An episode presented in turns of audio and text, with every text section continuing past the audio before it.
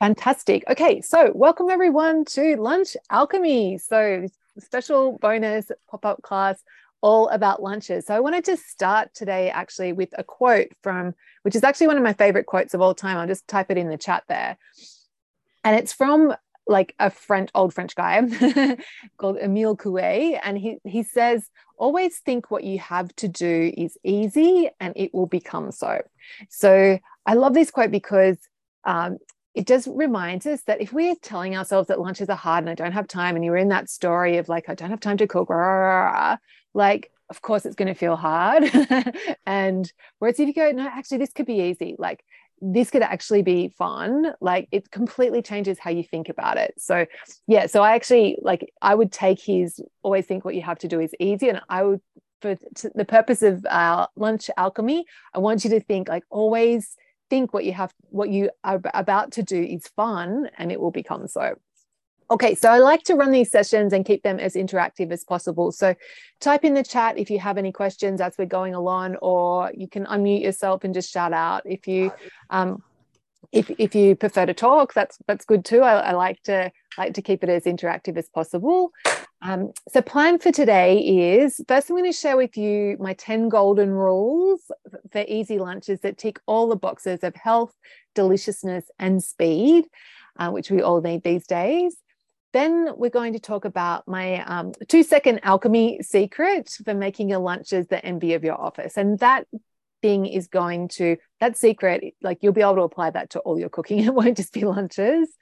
Um, and then I'm going to share with you my actual, like my framework of how I pull together like exciting lunches every day in literally like two minutes or less. Um, okay maybe sometimes three or four minutes but yeah li- literally in not a lot of time um, so we, rather than giving you recipes i'm going to teach you a framework and um, then we'll actually so I'll, I'll teach you like we'll, we'll, share that like the concept of that and, and the, the why behind it. And then i've actually got some uh, ingredients here. We're actually going to do i'll do a de- cooking demo. So we're actually going to be making three different lunches today.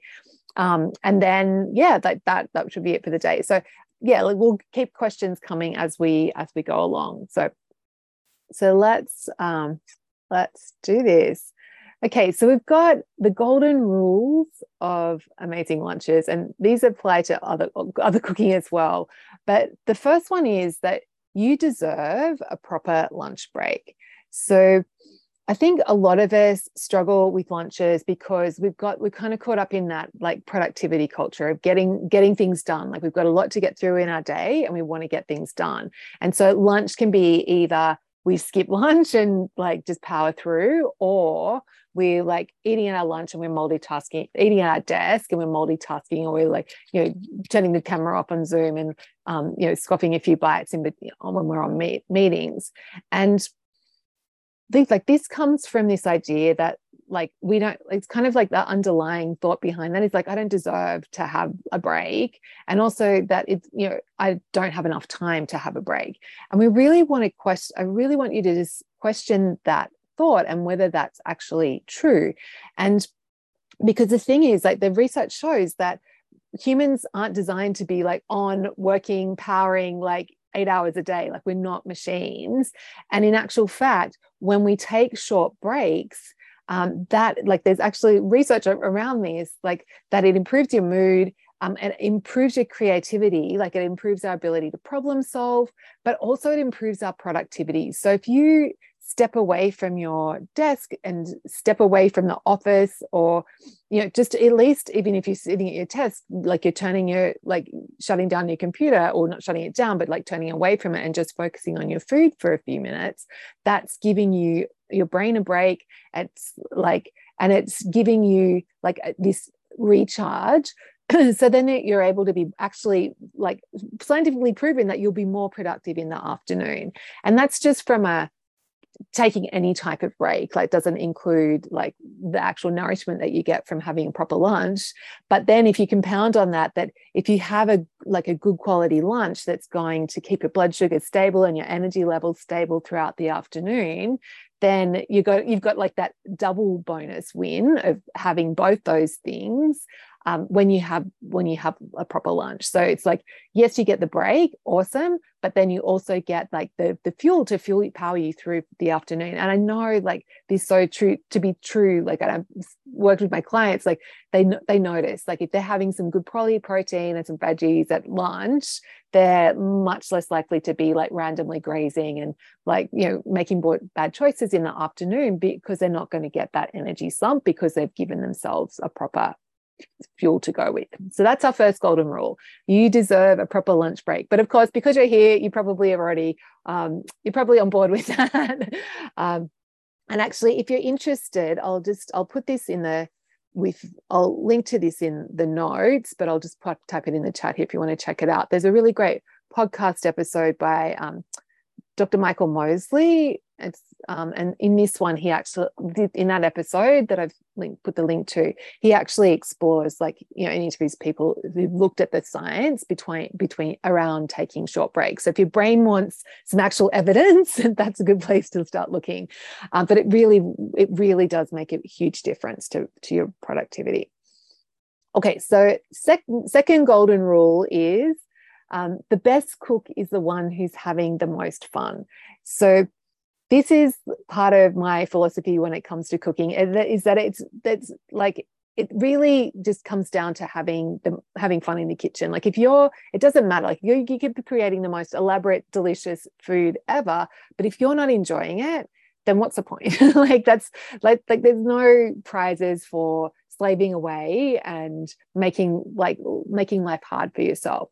So our goal when we're coming into the kitchen is really just to approach it with play and creativity and fun like um and also like just remember that you actually don't have to cook to be healthy. Like there are so many amazing options out there these days in terms of convenient food that you can go and grab that are you know go for grab a salad from salad bar. Like you can there's so many options. You don't actually have to cook.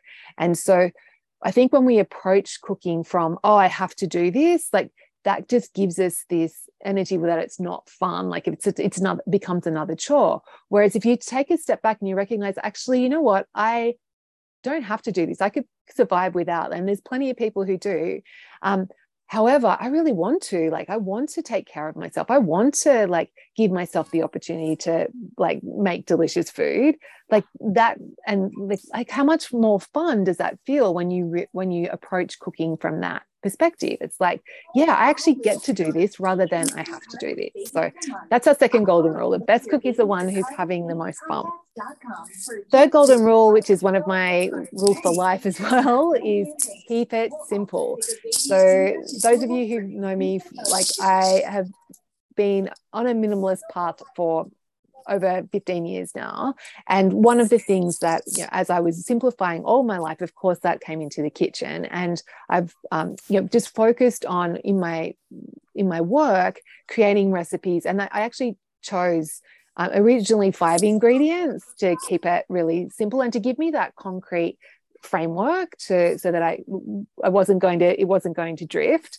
Um, but I did let a, a, couple of years ago I did decide to up it to six. But since then I've just stuck with like all my recipes are six ingredients, and when I'm writing recipes I keep to the six. When I'm just making lunch for myself I don't count like that. That's not fun. But the one thing that I've really like not like it still surprises me time and time again is that when I keep it simple and let a few ingredients speak for themselves, and it's like everything tastes better. It's like when I like either follow someone else's recipe or I get oh a bit slack and I just think I'll just chuck in a bit of this, a bit of that.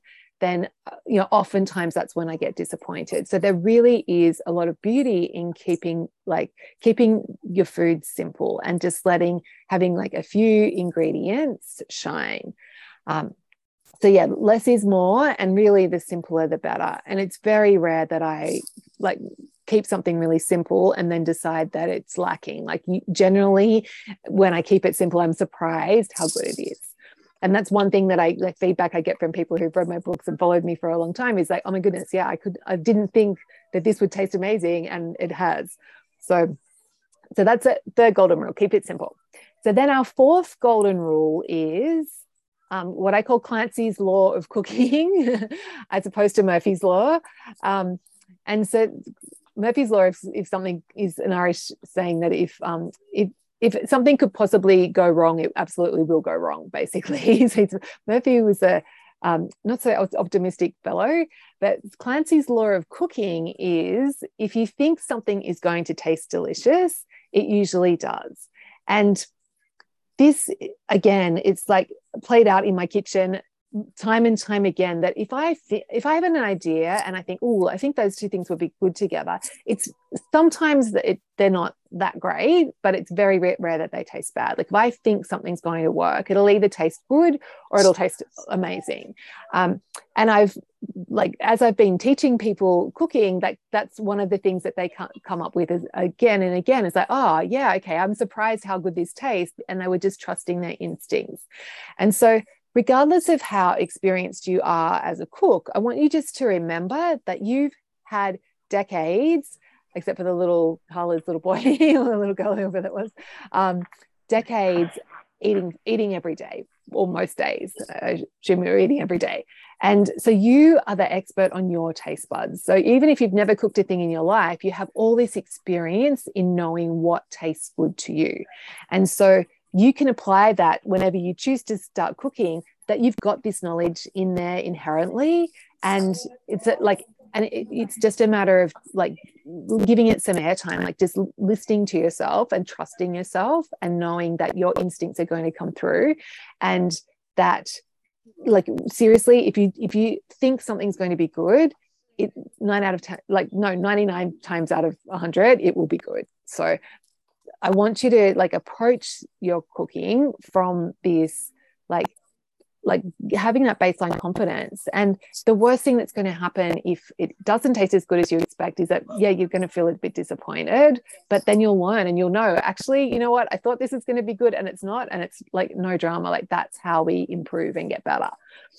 So that's rule number 4 is if you think something is going to taste delicious it usually does Okay, and then rule number five. This was a bit more specific for it applies to all food, but um, specific for lunches is don't, don't stress too much about food safety. So again, like trust your instincts. Like, and if you like look at like the advice of like the food shouldn't be out of the fridge for two hours and you're not supposed to refreeze stuff. Like that's all all the like you know advice you hear around keeping food safe. Like that's from like organizations that are like they're having to like you know really make it i do. 206 so, um, 276 3135 oh okay.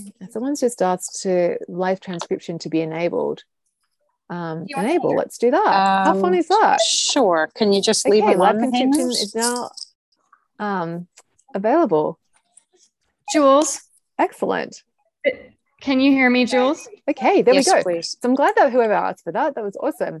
Um, okay. So, oh yeah, and okay, Laura's raised her hand. Okay, awesome, Laura. um, those little ones have a question? all the way. Buy one get one free. Okay, let me look. Oh, she's gone. Hi, sorry. Yeah, you can keep okay. rolling though. Awesome. Okay, we we okay? Can everyone hear see me? Okay, we're all good. Hello. Um, okay. Just let me find Sherry. Uh, uh, so, okay. Awesome. Thank you. Yeah. And please, if you're not um, talking, mute yourself. Awesome. Okay. Mandy's raised her hand. Hey, Mandy, did you have a question? Yes, I was also just asking that um, Sherry be muted, which you should have control over, Jules. Mandy, Mandy, Mandy. No. I don't know why you can't hear me. Okay, let's me just do meet meet all.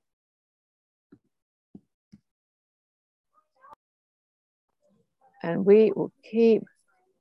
Oh, this is so weird. Laura, can you hear me? Oh, that's so weird. My headphones weren't working. Okay. I couldn't hear. I couldn't hear. Okay. Um, okay, I've just do I've muted everyone, so we should be okay. Are we good? Sherry's back. Okay. Oh, that's so annoying. Sorry, everyone. Okay, so my headphones weren't working, so I couldn't hear all that noise, but now we're good. Um, Mandy, did you want to talk or Laura, you had your hand raised as well. Just check with in with you guys before we continue. I was just about about the muting, Jules. That's all. Thank oh, you. Okay. I think awesome. Awesome. Thank you. Thank you for letting me know, everyone. And I'm excited about um, live transcription. Uh, okay, and Leslie said she's heard you guys heard me. You could hear me as well, but it would have been distracting. Okay, awesome. Okay, we're good. We're getting there. These things happen. Technology. Um, okay, so let's see. It's annoying that my headphones aren't working. Um, where was I? Oh yes, don't stress about food safety. So with it, with that piece, um, like trust your instincts. So like if you're in doubt, like my my mom taught me this, but it was like if in doubt, throw it out. um, so so that's the thing is like, and the thing is like when people are put putting together guidelines for things like that, they can't don't know your exact situation, your exact fridge temperature, like all those all those aspects that can make a big difference in whether something is safe or not safe. Um, so that's I think just approaching it with like we're designed to know what when food is bad or not. so like just trust yourself on that. Um, and the reason I had this one about food safety in the golden rules is just because with um, with lunches, like we do need to be mindful of temperatures if you are going to be transporting food, and um, and so with that, just like kind of the rule of like like if it's if you're worried about it then make sure it's chilled. But if you're not worried about it then it'll like generally it won't be a problem. So like my irishman he um you know, takes his lunch to work. He doesn't like using the microwave at work. And so he'll just take his lunch out of the fridge in the morning and just leave it on his desk until lunchtime. So it's had time to come up to room temperature and then he's eating at a room temperature. And that you know works very well for him. And you know he hasn't been sick from that. So let's see if I can move that. Okay.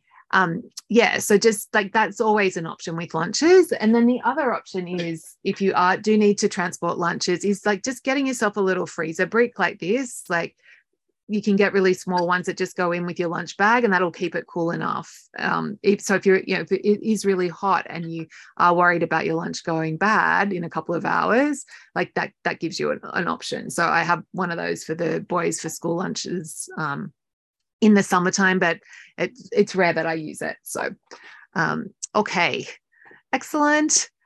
Um, okay, yeah. So does anyone have any questions about food safety and or anything like that? that aspect? No, we're good. We'll keep going. Um, and uh, the other thing with food safety, just to remember, is that cooked food always keeps longer than than raw food. Um, Elaine's saying the video isn't working. Okay, I think it's okay for everyone else, Elaine. So maybe try jumping out and coming back in and seeing how you go. Um, sorry, Elaine. Okay, more technical problems. We're all good.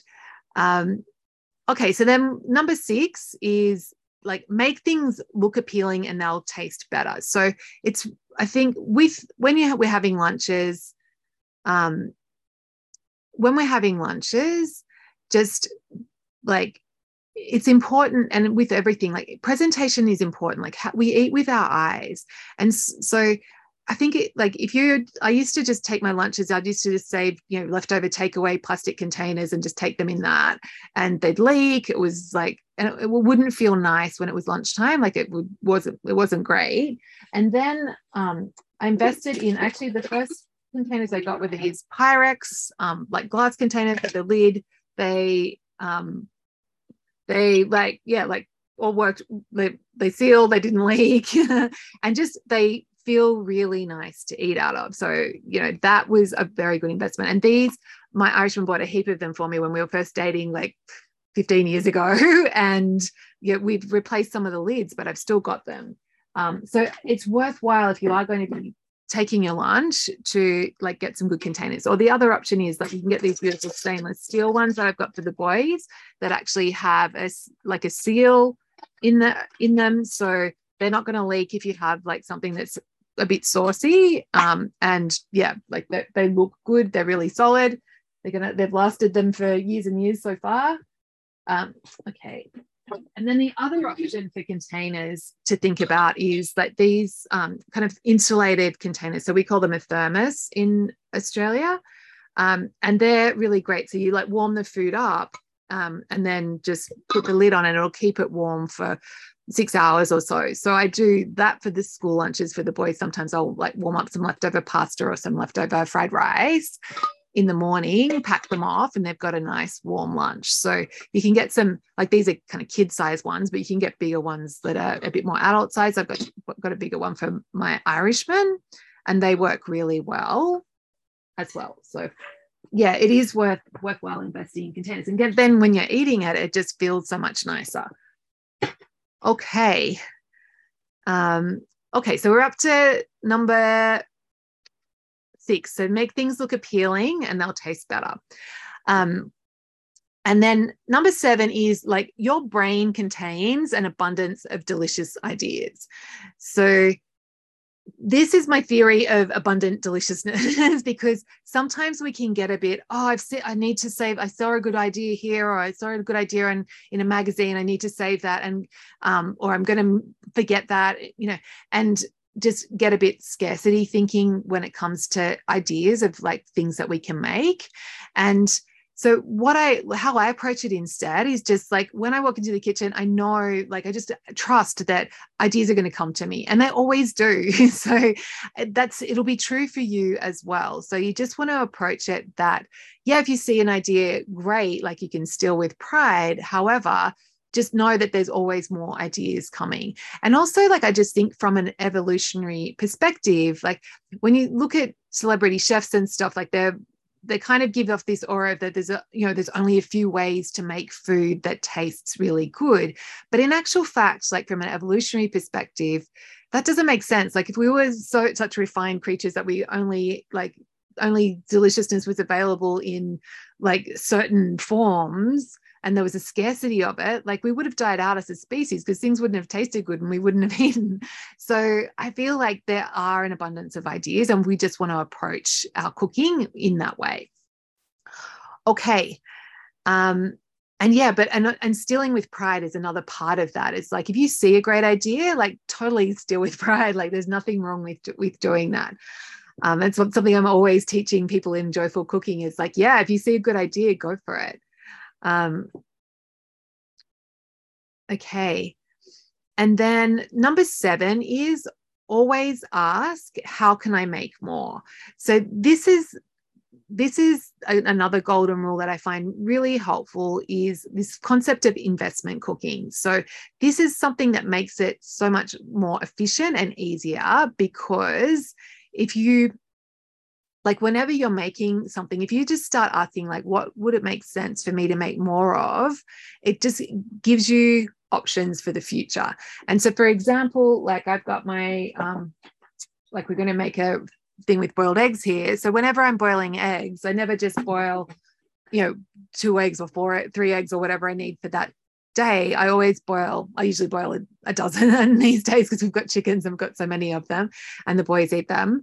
Um, so yeah like just applying this idea of how can i when you are making something how can i make more? If you or if you're making a sauce to go with something like if you're making mayonnaise how like does it make sense to make a big batch or a salad dressing? Like does how can i make more is a really good question to just be starting to ask yourself. And like not that you have to go from like you like always making things in bulk but just you know prepping ingredients like i did with the the eggs there. Or if i'm cooking broccoli uh, steaming some broccoli i'll steam some for that meal but i'll also steam extra and then i'll have it for lunches in the future or another meal. And it's and the other cool thing is remembering that cooked food keeps longer. So that broccoli cooked broccoli is going to keep for longer in the fridge. And also when i go to make another meal like I've got that head start done. So it makes it so much easier for me to pull something together quickly.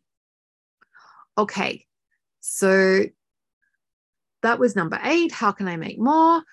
Um, number nine is the world benefits when you take care of yourself first. So this is just another way of saying now from rule number one that it's better, you deserve a proper lunch break, but you are worth it. And so many people that I work with, they um like they kind of come come from from it like um they come from it in like this like i'm not worth it kind of thing.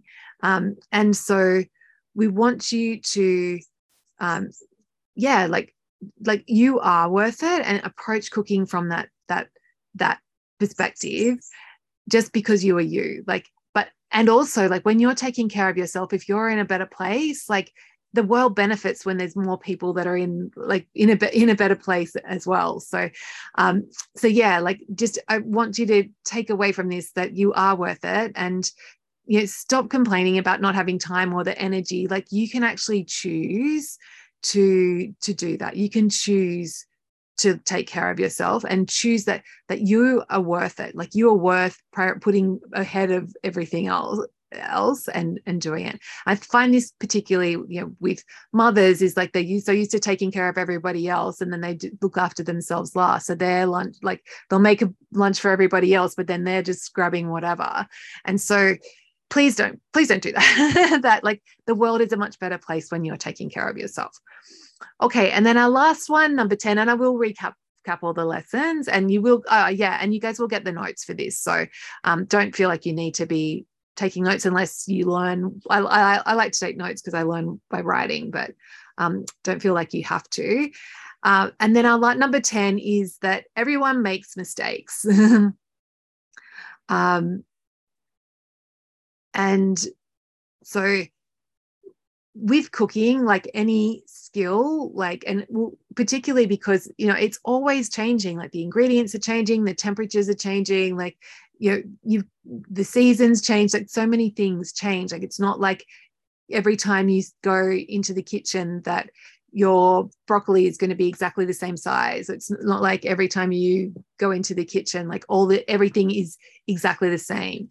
And i know this like um you know from my background in when i was part of the food industry and working in like with food manufacturers like the kellogg's who make cornflakes all around the world they have like they know everything. Like they know all the equipment they know like the specifications for all the ingredients everything. But if you eat cornflakes made in the, the sydney factory they taste completely different from the ones made in battle creek michigan. And like as a like consumer you might you may not notice that but when you're having them side by side and that's with them trying to make it exactly the same. So it's just part of the joy of cooking is that it, the ingredients are changing and that things are always different. And so we want to embrace that rather than trying to be replicating things in a factory um, but also be approaching it with like not this this idea of like not being afraid to fail because that's just part of it is that sometimes you burn stuff. Sometimes you forget to set the timer and stuff gets burnt. Like sometimes um yeah like even the best cooks will burn. And it's interesting like last year my um had this like this time where my like my sister was coming for brunch and I was I was making waffles and um it ended up being like this disaster. Like the waffles stuck, and I cleaned the waffle iron and then started again. And I'm starting to run out of time now. And then the second batch stuck, and I was like, ah. Oh. So I decided to like, I just went, I hadn't even had a shower because I'd been for a run. So I just like, I'll go and have a shower. At least I'm just for the guests. we can figure this out later. And then when I'm in the shower, like my Irishman's calling out and he's he's like, and I couldn't really hear. And I was like, oh, I'm sure he'll figure it out. Um, and I came, so when I got dressed, came back out and like I'd actually set the kitchen on fire. So I'd left a tea towel, I'd left the hot plate on, left a tea towel near the hot plate. He'd walked in and this like this fire's burning on the stove top.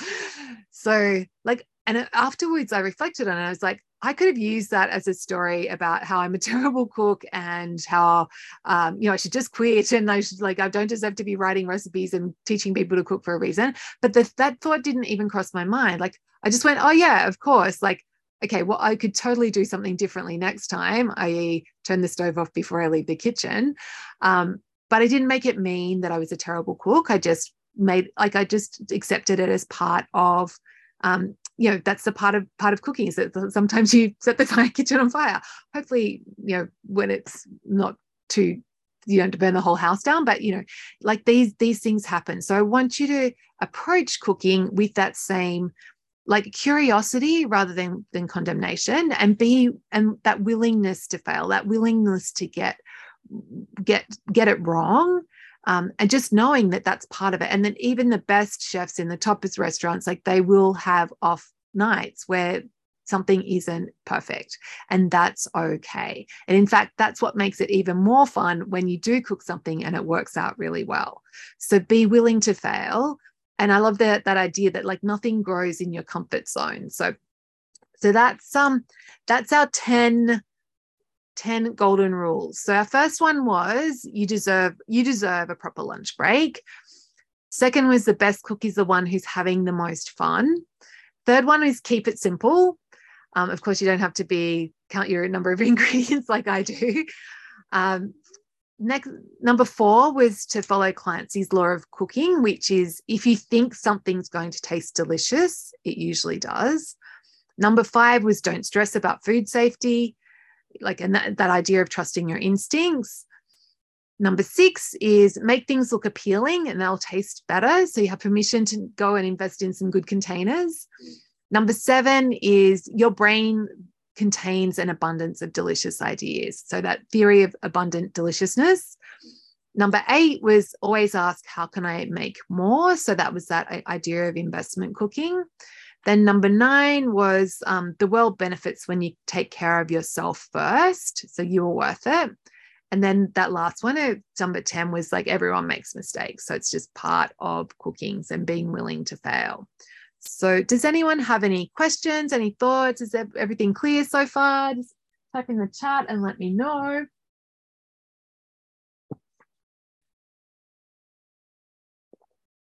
Yes. Any no, we're good.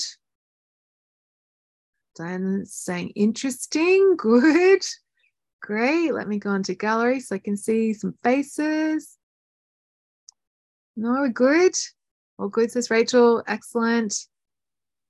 Okay, well, if something comes up, just remember to shout out or like type in the chat with a qu- with questions so I know. Um, okay, excellent, excellent. Must be a very good teacher. All good, clear. Thank you. Okay, so now- I had one. Oh yeah, sorry. awesome, awesome. Um, questions, yay.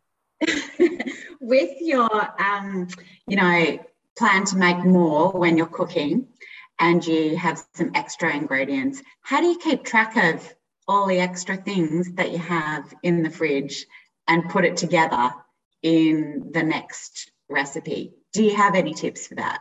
Yeah, excellent question, Jane. So the way I approach that is um, like the, I think the first thing is like you don't necessarily have to put it together for the next recipe, but just it's like I have a rule of like or just a habit of always looking in the fridge when I'm like when I open the fridge, I'm always looking to see what have I got. Like that that's kind of always a question in the back of my mind, and particularly like in the produce drawer. Um, and so when and then so I kind of always have a like a running list in my head of just what have I got. Um, and then i if i notice something that needs using up i move it i like i take a couple of seconds to move it so that it's like at the front at eye level so i know that oh yeah that's right i've got that sour cream it needs it's good i need needs to needs to be used up. And then every time i open the door i'm looking at the sour cream looking at the sour cream. So that's like that's my system. So do you think that would work? Yeah and then also like just yes that's great because yeah just have you know five minutes to look at your fridge and again and you know refresh or not even five minutes but yeah you know, it's like just whenever yeah. you're opening the door just having that thought in the back of your mind of like the inventory of what's what have i got here what needs using up. What i've um, got yeah. yeah yeah and, and then, then i do just come to you. Yeah. Yeah, that's right. Yeah. yeah. And yeah. And when like, yeah, and, and you'll find like eh, like yeah, like that can actually that's often when I go to make my lunch, like that will be the first thought of my mind is I'll open the fridge and go if I sometimes I decide before, but often I'll be like, okay, what have I got here? And then I make the decision about what to have based on what I've got. And it's actually can be a really like rather than starting from scratch with zero like ideas, it can give you it actually can be a really good starting place to get to help with your creativity and to help with with ideas. So that's really fun. Okay, that was a great question, Jane. Does anyone else have any thoughts or questions about those? I call them golden rules, but they're not really good rules. Obviously, you can play around with them and adopt what feels good to you and leave everything else. Um, Okay, Liz is saying, um, unfortunately, as a family of five, I find batch cooking hard because I don't have large enough pots. Well, Liz, there's a solution to that one. I actually just recently bought like the biggest Le Creuset um, pot you can get. It's like, I can't remember, it's 36 centimeters, something. It's ginormous, but it's it's really helpful to have. And you just you just need one big pot to be able to to do that, Liz. And actually, and then what I do is another layer on on that that investment cooking is I'll some like usually I'll I'll actually use the same pot. So I might have used the the one pot to to um, steam the broccoli, and then when the broccoli is done, without washing it, I'll just give it a quick rinse, and then I'll use that to steam the egg to boil eggs, and then I might use it to poach sausages. So I'm like not creating extra washing up as well, which can be a really fun um, fun thing. Um, Yeah, great. So Jen said um, she had an idea to write all the meals you have planned on a um, for your current groceries on a whiteboard. So yeah, if that works for you, Jen, then then go for it. Like that would seem tedious to me. like I'd like to prefer to keep it in my my head, but um, yeah, like that. If if if a whiteboard or a chalkboard or just having a note on your phone, like like or a notebook in the kitchen, like if, if you want to do that, if that works for you, go for it. Okay, excellent. This is fun. Um, Jenny's saying they're more like guidelines anyway. Yeah, exactly. Um, golden guidelines actually has got a bit of alliteration. Maybe I'll, I'll have to, the 10 golden guidelines for next time. Okay, so that was our golden guidelines. now we're gonna, I was gonna share with you my, um, my two second alchemy secret. So basically what this is, is and over the years of me like cooking with five ingredients, one of the things that I noticed that I was just naturally doing is that at least one or two of those ingredients would be like maximum impact, have a lot of flavor. So, and I call them like flavor bombs in my head. And I, so I always, whenever I'm pulling together, like creating, cooking something, I always make sure that there's like one or two flavor bombs um, in my in the food because that's going to give me like maximum flavor. So this is like the secret to making like anything taste really good in a short amount of time because it's like you're just adding one or two ingredients. And so what flavor bombs are they're just ingredients that pack a lot of flavor um, and often they'll they'll have add some texture as well to to food. And the reason why they're so powerful is that basically they're just a shortcut to seasoning things. And seasoning, when I talk about seasoning, that's a skill we could, we could have a whole nother like and actually in um, joyful cooking that's something that we we spend a lot of time on and learning that skill but flavor bombs give you that shortcut to to seasoning which is just making food taste taste amazing like um, making food taste good. Like it really, having the skill of seasoning is like the number one thing to be a good cook. Like it, it doesn't really matter if you're good at cutting things up or you know if your knife skills are terrible you can still make delicious food if you're good at seasoning and so so I love flavor bombs because they help us like sneak get that seasoning happening without us having to think about it too much. Um, so flavor bombs they they can add salt, they can add acid, they can add heat, they can add um, sweetness, they could add umami, they could add texture, and they're really um, they're like these they really are a secret weapon to making food taste really good um, and in a really simple way with not a lot of effort. So i've actually got a list of which which, which i'll post um, with the replay but i'll just post in the chat here so you can have a look if you like.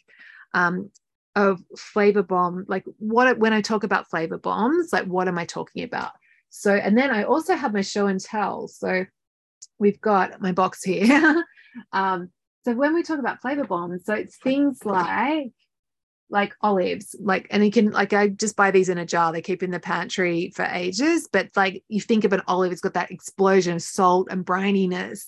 Like so, having a so a handful of olives on something will make it really beautiful.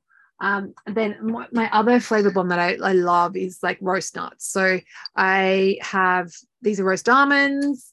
I have all the nuts in my pantry at all times. I have a bit of a nut nut thing, and it's interesting. And so that uh, roast almonds, these are like sixty three dollars a kilo. Um, shell pistachios, so they add amazing flavor.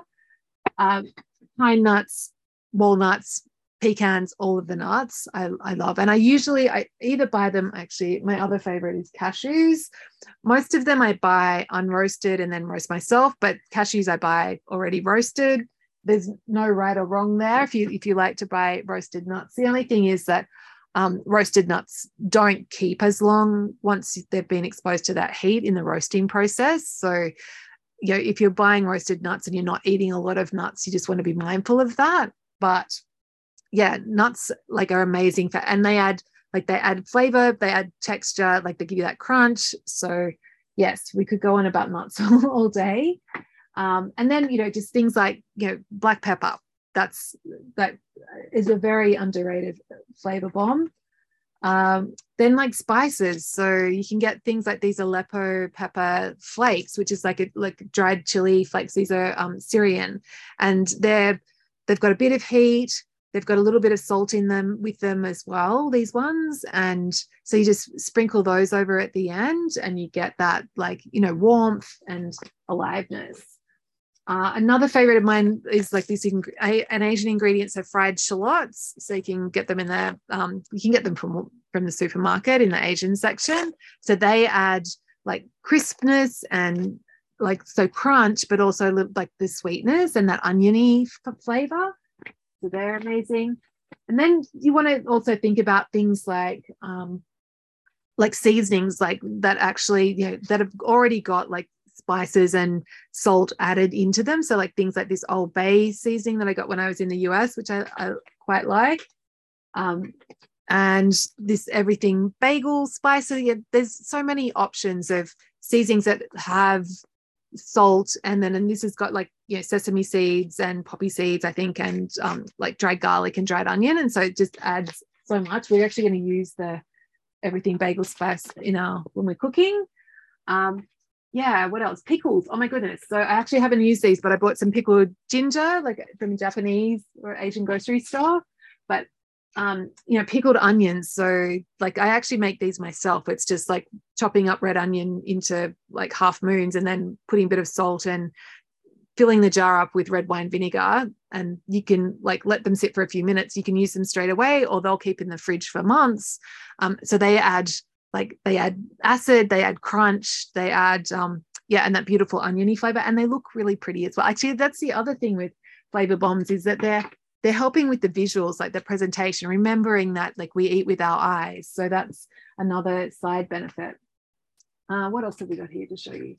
Uh, yeah, so other things. Actually, I didn't didn't bring any um so dried fruit can work as a flavor bomb as well like so dried cherries or cranberries because that's going to add that sweetness or even and fresh fruit as well so um, one of my students really loves strawberry so she's like putting like in like in, savory dishes like putting some some fresh strawberry in or blueberry to add that that like unexpected sweetness so that like and also that freshness that you get from from fruit so that can be really beautiful what else have we got here? Oh, pickled chilies, jalapenos. We're going to be using them in, in a sec. Um, oh, and then things like like this is a porcini mushroom powder. So that just adds this like umami flavor explosion mushroominess to things. Like I can you can either add it during cooking or sprinkle it on at the end.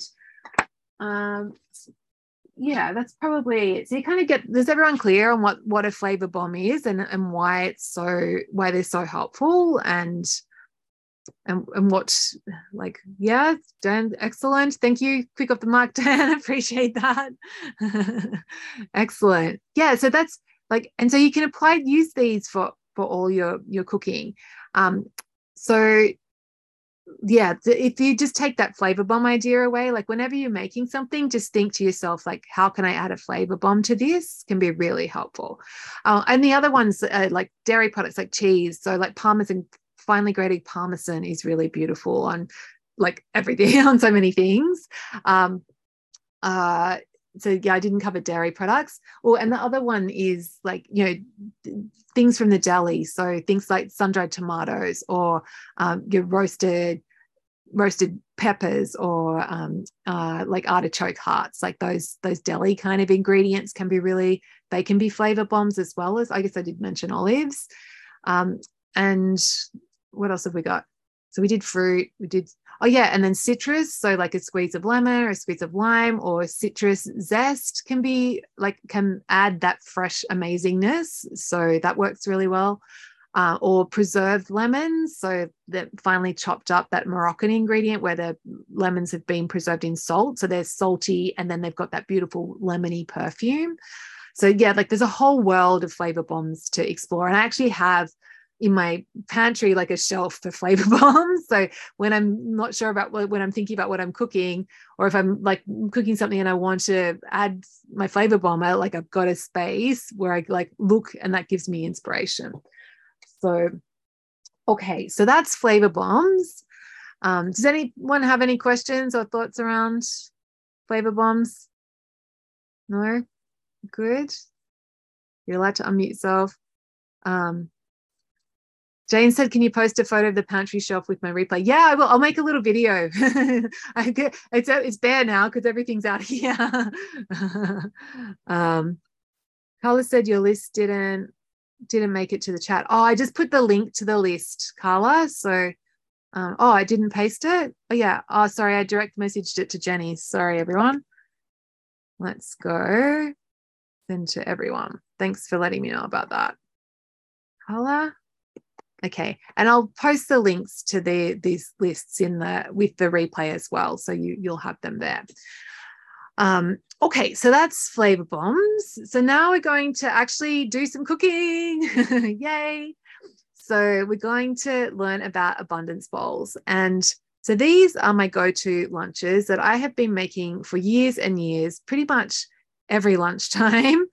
Um, and I've never ever ever been sick of them. So I'll just um, type in, paste in the chat the formula. Like I've given you a formula with quantities, but please don't feel like you need to be constricted, constrained by that. By that, this is just a starting point because I know some people need measurements. Like they like the thought of not having measurements freaks them out. So if that's you, the measurements are for you. For the rest of us, like that's just a just a guideline. So, what an abundance bowl is, is basically it's just a bowl.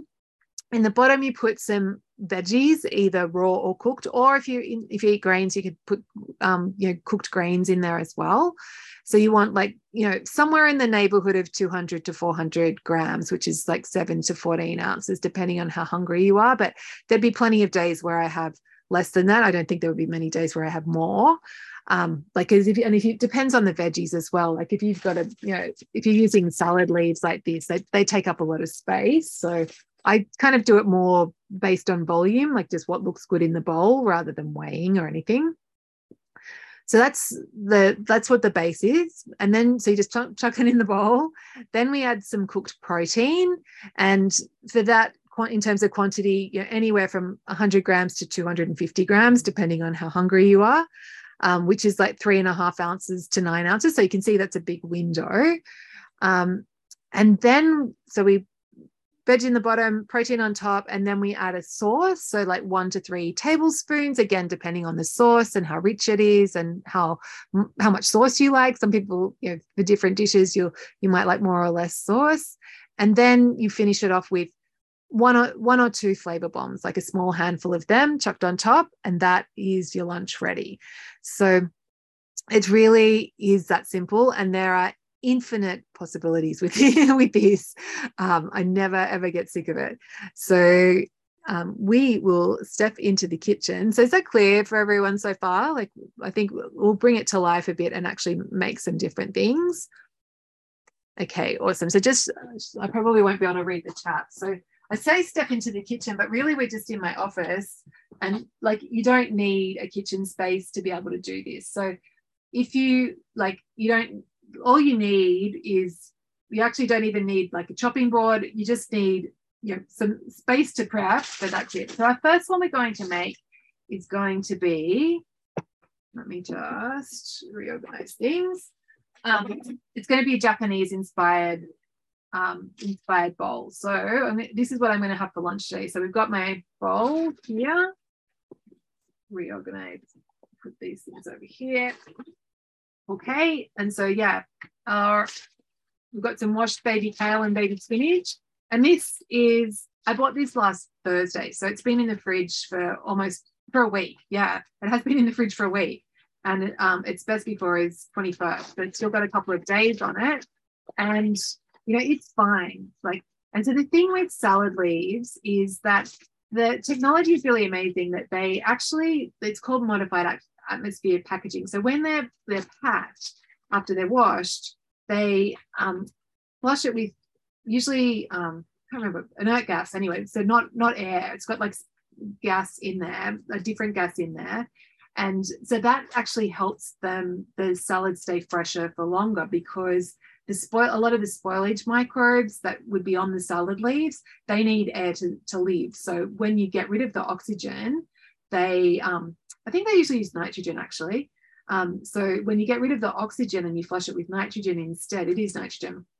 Um, those bugs can't grow. So that's why things can like last for such a long time. Whereas if i picked these salad leaves from the garden i'd probably be struggling to get them to last for a week.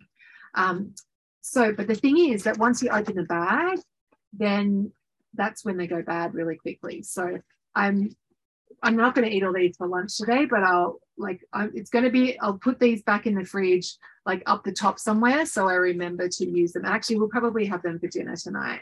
I'll make a salad with the rest of them to have with Spinbuz's half birthday. So he's requested spaghetti, so um, I'll use them tonight. Okay, so we just as much as you feel comfortable with. And then I'm going to use, I've got just canned salmon, red. I like to buy red salmon because it makes me feel very rich it's so much more expensive than the other ones. And it is, it is nicer. But again, so with this, you could be using any combination of this. So if you're not a salmon fan, I want you to think about like what's a protein, if you're not canned salmon, maybe like smoked salmon or maybe like tuna or maybe like it's like any cooked protein would be good here. It could be boiled eggs. So then we just break it up a bit. And then our, so we've got our protein, we've got our we've got our veg. Um, then we're going to get our sauce. So I'm just going to use some Japanese Kewpie mayonnaise. And I like this because it comes in a squeezy bottle. Um, so you just, I'm just going to squeeze some over. I like a little mayo. And then we need a flavor bomb. So one option that I really love are these like roasted seaweed snacks. Like they're salty, they're seaweedy, they're really good. um, or you could use like nori sheets. Um, or you could use toasted sesame seeds. And I'm actually going to use this. Um, this is a new like rice, Japanese rice seasoning. Um, Rachel said, do you leave skin and bones in or do you buy without? I leave them in and because you get extra, I like I, I like them and you get the extra calcium if you eat the bones. So that's a bonus. But if you, you know, it's up to you. If you don't like them, then you can you could pull it out or you could buy skinless and boneless. Um, yeah, so we're going to sprinkle some some of this rice seasoning over the top. And there's like a million different types of rice seasoning. It's got some um, so it's got seaweed flakes and some salt, and then these little balls of something that tastes crunchy and good. And that's it. So that's our abundant Japanese abundance bowl, abundance bowl number one. Um, and these, like the um, furikake is the name of the um, most common Japanese like rice seasoning, but like you can get these in any Asian grocery store. Um, and there's a whole heap of different ones to play around with. So that is bowl number one. So, and like if, if I wasn't using the furikake, if you didn't have that, like toasted sesame seeds would be good, or um, you know, these fried shallots, they would be good, um, or any roast nuts would be good on it. So that is my lunch done. So this is great. I'm doing work and getting my lunch cooked. So talk about productivity. Okay, so number two, we are going to make in, so I'm not going to eat this today, so I'm going to make it in my bowl, like one of my containers, so you can see that. Okay, and so this is a, like, a, it's actually a stir fry mix. I wanted to get a, um, a coleslaw mix, but they didn't have any, and so this will do. So I bought this um, last Thursday as well, and it was best before today, and it's starting like it looks okay, but it, it's days are numbered. So what I'm going to do with this is it'll be it'll be okay until tomorrow when I eat this for lunch. Um, actually, it's got lots of onion in it, which the raw onion might be a bit strong, but anyway, I can pull it out as I'm eating it. So again, just plonking that in the thing, in the container. And so with this coleslaw mix, um, I could either use it tomorrow or tonight, or I could actually just close the bag up and chuck it in the freezer and then use it, like cook it and use it later. So, um, like there's always options for ways to preserve things if you if you aren't going to use it. But like, I'll, I'll yeah, I'll find a way to, to use it in the next day. So, so we've got our coleslaw mix in the bottom. It's got some nice green leaves. Then we're going to do I've got my boiled eggs. So again, I've actually boiled these and halved them already. So we didn't have to, you didn't have to watch me cut eggs up. So I'm going to go for three eggs. And um, in the, um, actually, I've got some some links for you guys that for different protein and different veggies and different um, sources. So I will share those with you in a sec. So I've got a recipe for boiled eggs if you do want to make your own, but you can in the US anyway, you can buy commercial boiled commercially boiled and peeled eggs. So it's really no cooking required. And then I've just got a commercial hummus here. So this is, and these are so great. Like the best before, like I bought this last week, and the best before date's like the end of September. So you can just have a tub of hummus. Like it'll, you can freeze them, and like they'll keep in. They they generally keep um, in the fridge for like you know at least six weeks sometimes months some of them will be months on them depending on when you buy it. So it's a good pantry ingredient to have so that you can um, just whenever you need lunch you can um, buy it. You can get it. So then we'll go big dollop of hummus on. I like lots of hummus. I think um donna's asked do you have a trick for peeling boiled eggs? Yes, and it's in that in that recipe, Donna. But the secret is, um, I could have brought one here to show you. Is like you like crack all the shell and just bang it on the side of the sink, and then you roll it either so with um with like just have the, having the egg on the on the sink like or on the bench or rolling it between your hands and when you do that rolling motion that helps release the membrane from the the egg and it makes it easier to peel. But I boil eggs every week, and sometimes you just get a batch where it's like they're difficult to peel. So it just that can be part of it, part of it. And I think it generally has to do with um, it's it's actually yeah, the older eggs aren't easier. Like I've um, that I've seen research showing that that's that's not true, but I think it actually has to do with the age of the chickens because if you get older chickens, like the the eggs, the, the shell's more um, fragile. I have to look at my finger there. Um, but yeah, just occasionally you'll get a batch that don't work so right. And I also, um, okay, all that hummus is good. Okay, so we've got our hummus, we've got our veggies, we've got our hummus, we've got our eggs. Um, great question, Donna. Um, Jen's, what did Jen say? Steam eggs instead of boiling when they peel easily. Yeah, so that's my recipe is actually for steamed eggs, Jen, as well. So actually, why don't I come and just, I'll paste that, those resources in for you so you guys can check them out while I'm demoing. So I've already given you flavor bombs, so we'll give, I'll give you the Yeah, and you get the, the steam steaming the eggs. You, I, like I call them boiled eggs, but they're like I do steam them. Um, and they take 11 minutes, and they it's just an easier way to steam and you get like the the texture tends to be nicer like that you don't get ever get those rubbery ones. But even with steaming there will still be occasionally you get a batch that um that are difficult to peel so. Okay that was good. Questions? Okay and then we're going to finish this with because it needs a flavor bomb. So i've got some dukkah here which is uh it's actually an egyptian blend of spices and nuts and sesame seeds. So we just sprinkle that over. It has salt in it, so I'm not going to put any extra salt on. But if you um, would just, you could just use roast almonds or just roast sesame seeds or just any roast nuts.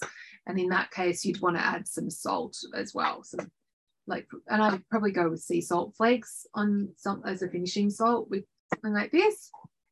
So that's our number two, so eggs and hummus and um, which is a, such a good combo.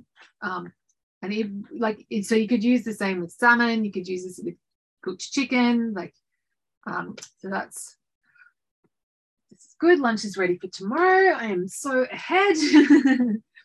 Great. And then we've got the knife. So our last bowl is, I did a little bit of prep ahead on this one. So our last bowl is going to be a bit more unusual. It's a kind of a Mexican in, inspired bowl. And I've got just got a couple of small cucumbers that I've sliced up. So I did that this morning. And then I've got some um, coriander from the garden, so cilantro. So I'm just going to um, tear that up a bit so it's a bit easier to eat.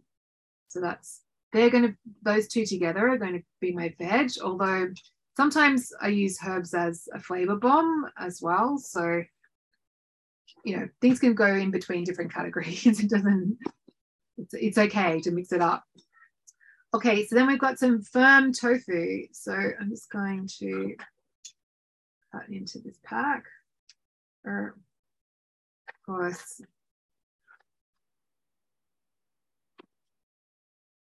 Okay. And I like so with tofu, I always buy firm and the firmer the better. And the thing with tofu is has a bad reputation. I used to not eat it because I was worried about soy, and I decided not to worry about soy, and I started eating tofu again. And the, the other bad reputation tofu has is because oh, why didn't why am I doing this so awkwardly? Um,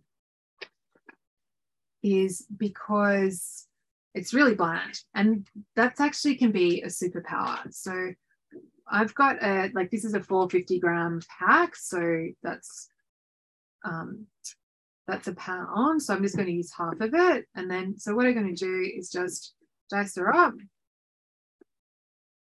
And this is something that i only recently started doing is eating raw tofu in my or yeah cold tofu even in my abundance bowls. And I'm so glad I did. Like it's because it's so bland, it's a really, it's an excellent protein source because um, it goes with everything. And then when you're at it, so when you've got a delicious, really delicious sauce and a really, deli- and you've got beautiful flavor bombs with it, it's, it's actually surprisingly, surprisingly good.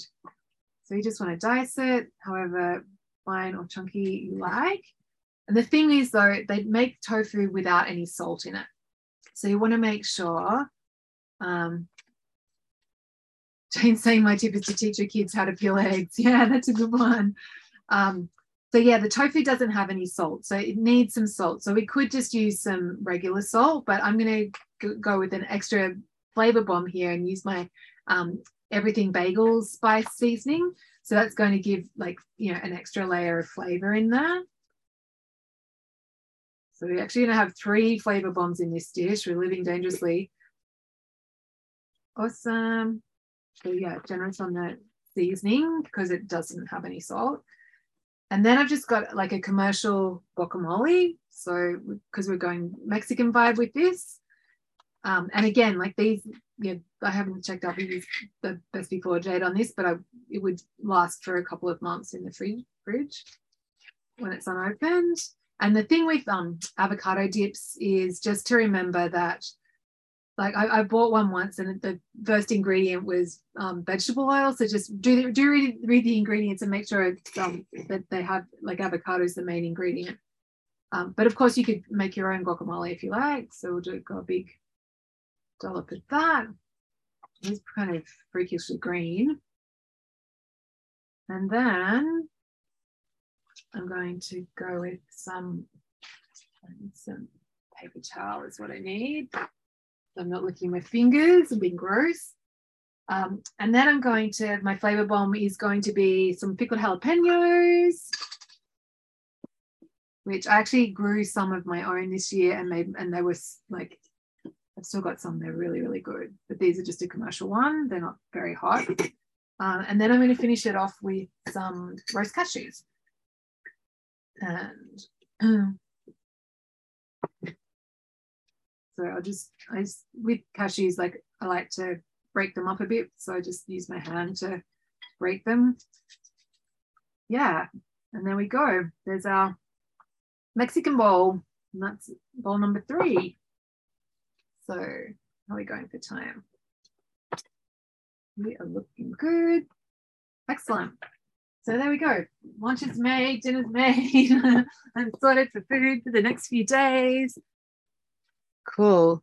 Um, is the everything bagel from Herbie's? No, it's not, and he doesn't have one, Rachel. So I've looked. Um, that's actually I got this in Whole Foods in the U when I was in the US. So, um, but there must be someone who has.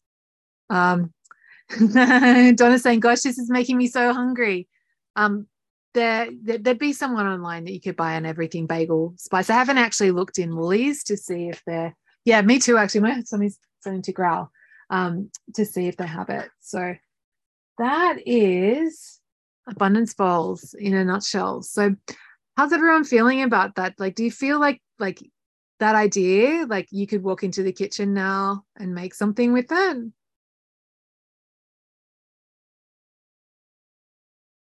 Um, Mingle do one. Okay, that's good to know. Easy to do, says Diana. Excellent.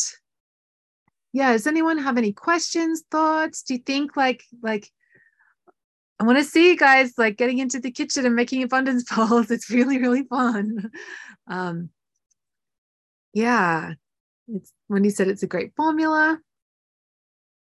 Yeah, any questions coming up? Any thoughts? And you really you've got that like it's all interchangeable. Like you i could have used the salmon with that mexican with those mexican flavors. I could have used there's really no rules with it. Like it really is so versatile.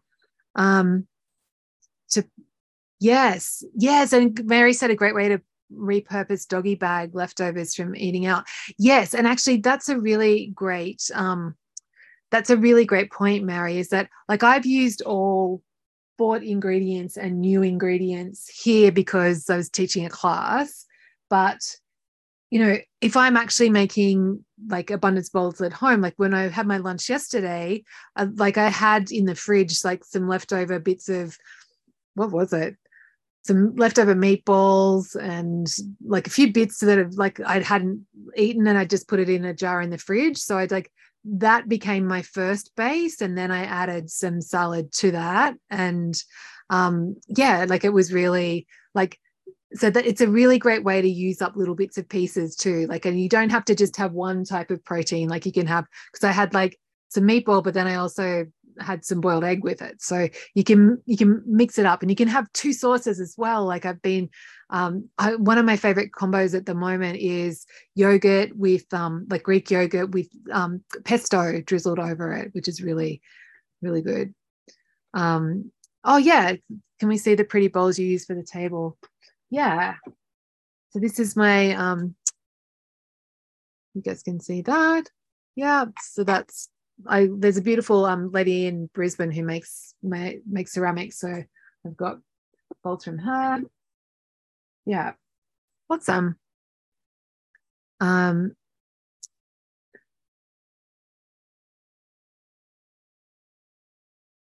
Yep, halloumi cheese is always a good one, Mandy. I was eating it in a minute. So Mandy's been part of my joyful cooking class. So she's ahead on the abundance bowls.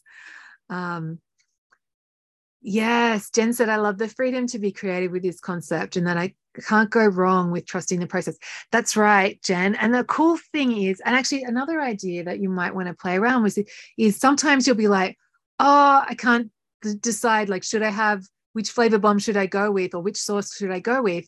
And you can just have both. And you could like, and the cool thing with flavor bombs is you can actually have them at the table. So you can like have a few different ones and you can try a little bit of, um, you know, maybe you want to try a little bit of cashews with um, one part and then you might want to try the chilies with another to see which which you like best so there's infinite possibilities and also you can be training your brain about what like learning more and more about what you like best so yeah like they're so fun. I'm so like happy to to share. Um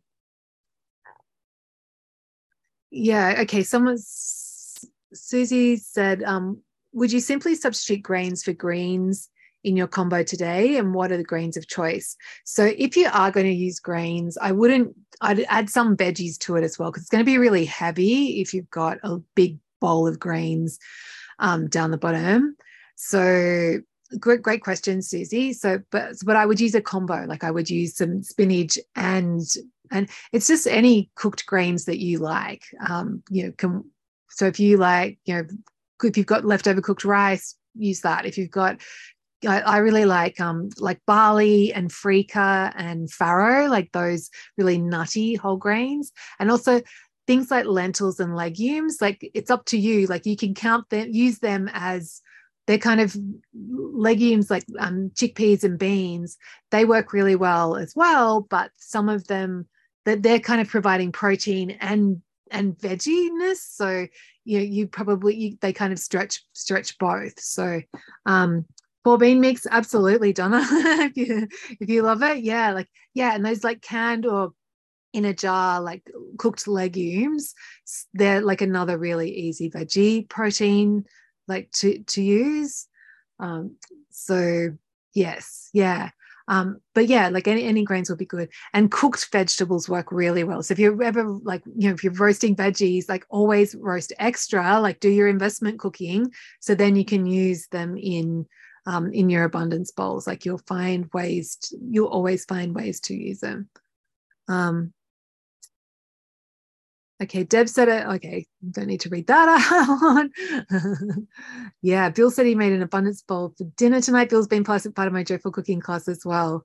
So, so that was the main thing I wanted you to take away from this this class. First of all, that um, I've never poached sausages. How long? Oh, um, like five to ten minutes, Jane, depending on how thick they are. So just I, you know, just until they they feel firm and if you cut one into them that they're not pink anymore but it's a game changer because then you've got them in the fridge and then like and it's awesome if you're barbecuing because you can just like you know that they're already cooked through and it keeps them moist and juicy. Whereas if you like if particularly you've got thick sausages cooking you're cooking them and they can be like overdone on the outside before they're cooked through. So um, it's a really good one. And actually, the boys like so Glenn does breakfast for the boys, and so I always like you know once a week I'll poach a batch of sausages, and then he heats like browns them and heats them up for the boys for breakfast in the mornings.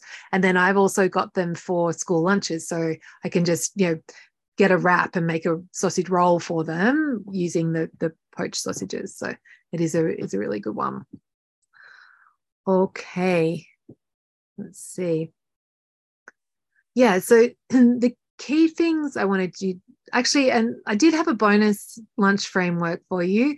So on Saturdays, I have this thing of like, I love cheese. So on Saturdays for lunch, I always have cheese, but rather than it just being like cheese and crackers, like I make a, um, a cheese plate. So the other option, if you're like from abundance bowls, is like a that I that I would sometimes do is to make like it's kind of like a cheese plate or a tapas plate. So um, or you could use it as a, a bento box. But basically the idea there is that it's kind of like you're in a like a tapas restaurant in Spain or like a, somewhere that does like a fancy tasting menu where you just have your plate and you put lots of different little things on your plate and that's your meal. So when I have my cheese lunch on Saturday, like I'll, I'll have a couple of different cheeses. I usually have some roast walnuts with it, slice up some pear or apple because I really love that combo of um, instead of having crackers with it, to have like fresh fruit with the cheese. Like it works really, really well. Um, um, and then I usually I usually put some salad greens on there because I have this thing where if a meal doesn't have something green on it in it, I'm like, it's not a proper meal. My boys, on the other hand, are the opposite. If it does have something green with it, then it totally is not edible. um, yeah, blue cheese and pear is to die for, Donna. Yeah. And you know, sometimes I might have some like a fresh, fresh date with it as well. Um, or and then if I've got like if I've got a boiled egg, I'll put a boiled egg on on the plate as well. Well, or I um you know, just if I've got some leftover chicken, I could put that in, like just depending on what I've got and mix it up. So um yeah yeah. So that's my that's the other way. So it's like rather than serving in a bowl with like thinking about serving in a plate. Um and oh, like i usually, have some olives with it and some sauerkraut or some pickles. Actually that's another flavor bomb that i use a lot is sauerkraut. Um so like your fermented veggie because they're, they're kind of you get that probiotics and also you get the crunch and the the freshness. So they're really really really good. Um yes. So that was that was like bonus lunch framework for you, for you guys. But i want you to focus on abundance bowls first. So you've got that um, under your belt. Um, yes. Excellent. Okay. So does anyone have any questions any thoughts before we wrap up? I'll do a quick recap of what we've we've learned today um, and then i'll talk about what's coming next No, we're good. Just checking.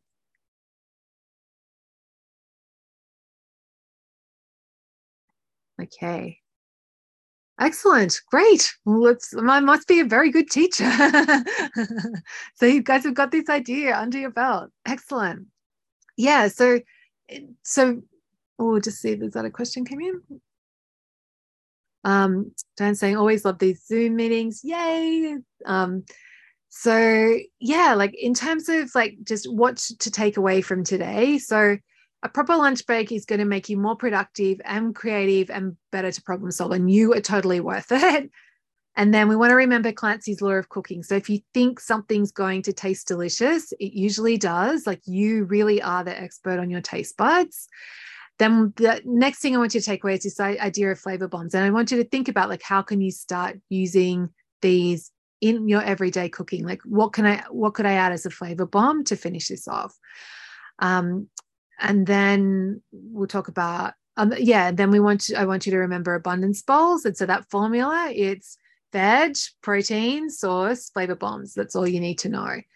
Um, and actually i should have mentioned like in terms of if you need to make lunch ahead and take it to to work. So the only thing to be really mindful of is just like over time, like losing crunch. And so if you've got roast nuts or something, or um, these you know, fried shallots, if you if they're sitting in with other ingredients like with the sauce that's got moisture in it they're going to soften over time so you're going to lose the crunch over time it's not a deal breaker but just that's just something to be mindful of. And so if you are going to be serving later, you might like to think about adding your flavor bomb at the end if you're worried about that.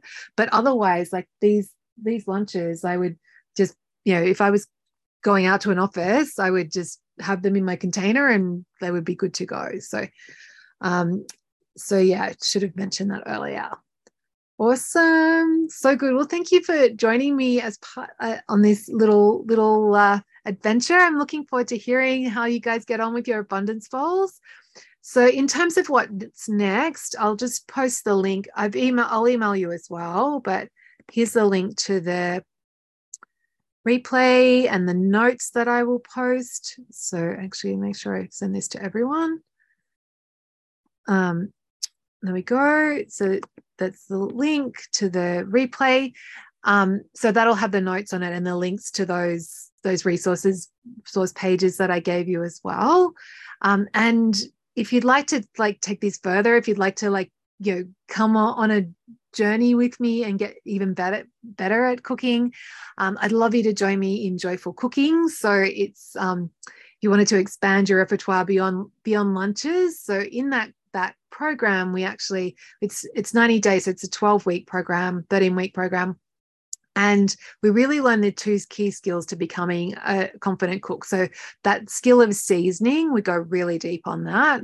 And then I also teach you muscle memory meals. So, these abundance bowls are just one example of a muscle memory meal that you would learn in joyful cooking. Um, and it's really all about helping you learn how to become like the confident, intuitive cook who can just walk into the kitchen and pull something together and actually have fun doing it. Like that's kind of the biggest part of joyful cooking is the joyful part, like where we're actually like enjoying cooking. Um, so the next group for that is starting in September and applications are opening at the end of August. And if you um, bought tickets to to this class, um, then you can use that as credit for the the joyful cooking. So you could get twenty five dollars off joyful cooking. Um, so if you wanted to do that, you could just just reply to any of the emails that I sent you, and my assistant Caroline will help you out with that. Um, and yes, if you wanted to check out joyful cooking, I'll just put the link in the notes. But it's on this um, invitation pages on my um, on my website on Stone Soup, and it's the best place to, um, yeah, like that'll have the the most up to date when we open up oh, the applications. Awesome. And there's a few people who've been joining in here who are part of Joyful Cooking. Rachel saying Joyful Cooking is great. Bill saying excellent as always, Jules. Yay. Awesome. Okay, well, we might wrap up there, everyone. So have a beautiful rest of your day, if you're, or rest of your evening for you North Americans, and um, enjoy the rest of your Thursday for the Aussies. Um, Mandy's saying yes, yes, love joyful cooking. Yay, it's so fun. It's really, really fun. And actually, the other cool thing with joyful cooking is I've actually done for the next group we're having. I'm doing a um, a print book to to accompany a playbook to accompany, accompany the class. So it's the first print book that I'm um, going to be putting out since 2013. So if you wanted to get a copy of that, you'd need to come and play with us in Joyful Cooking. So it's a really fun community as well. Okay, have a fantastic day, everyone. And thank you for sticking with me with the tech problems at the beginning. I'm glad we figured that out. Um, yeah, and I will catch you soon. Okay, bye, everyone. Yay.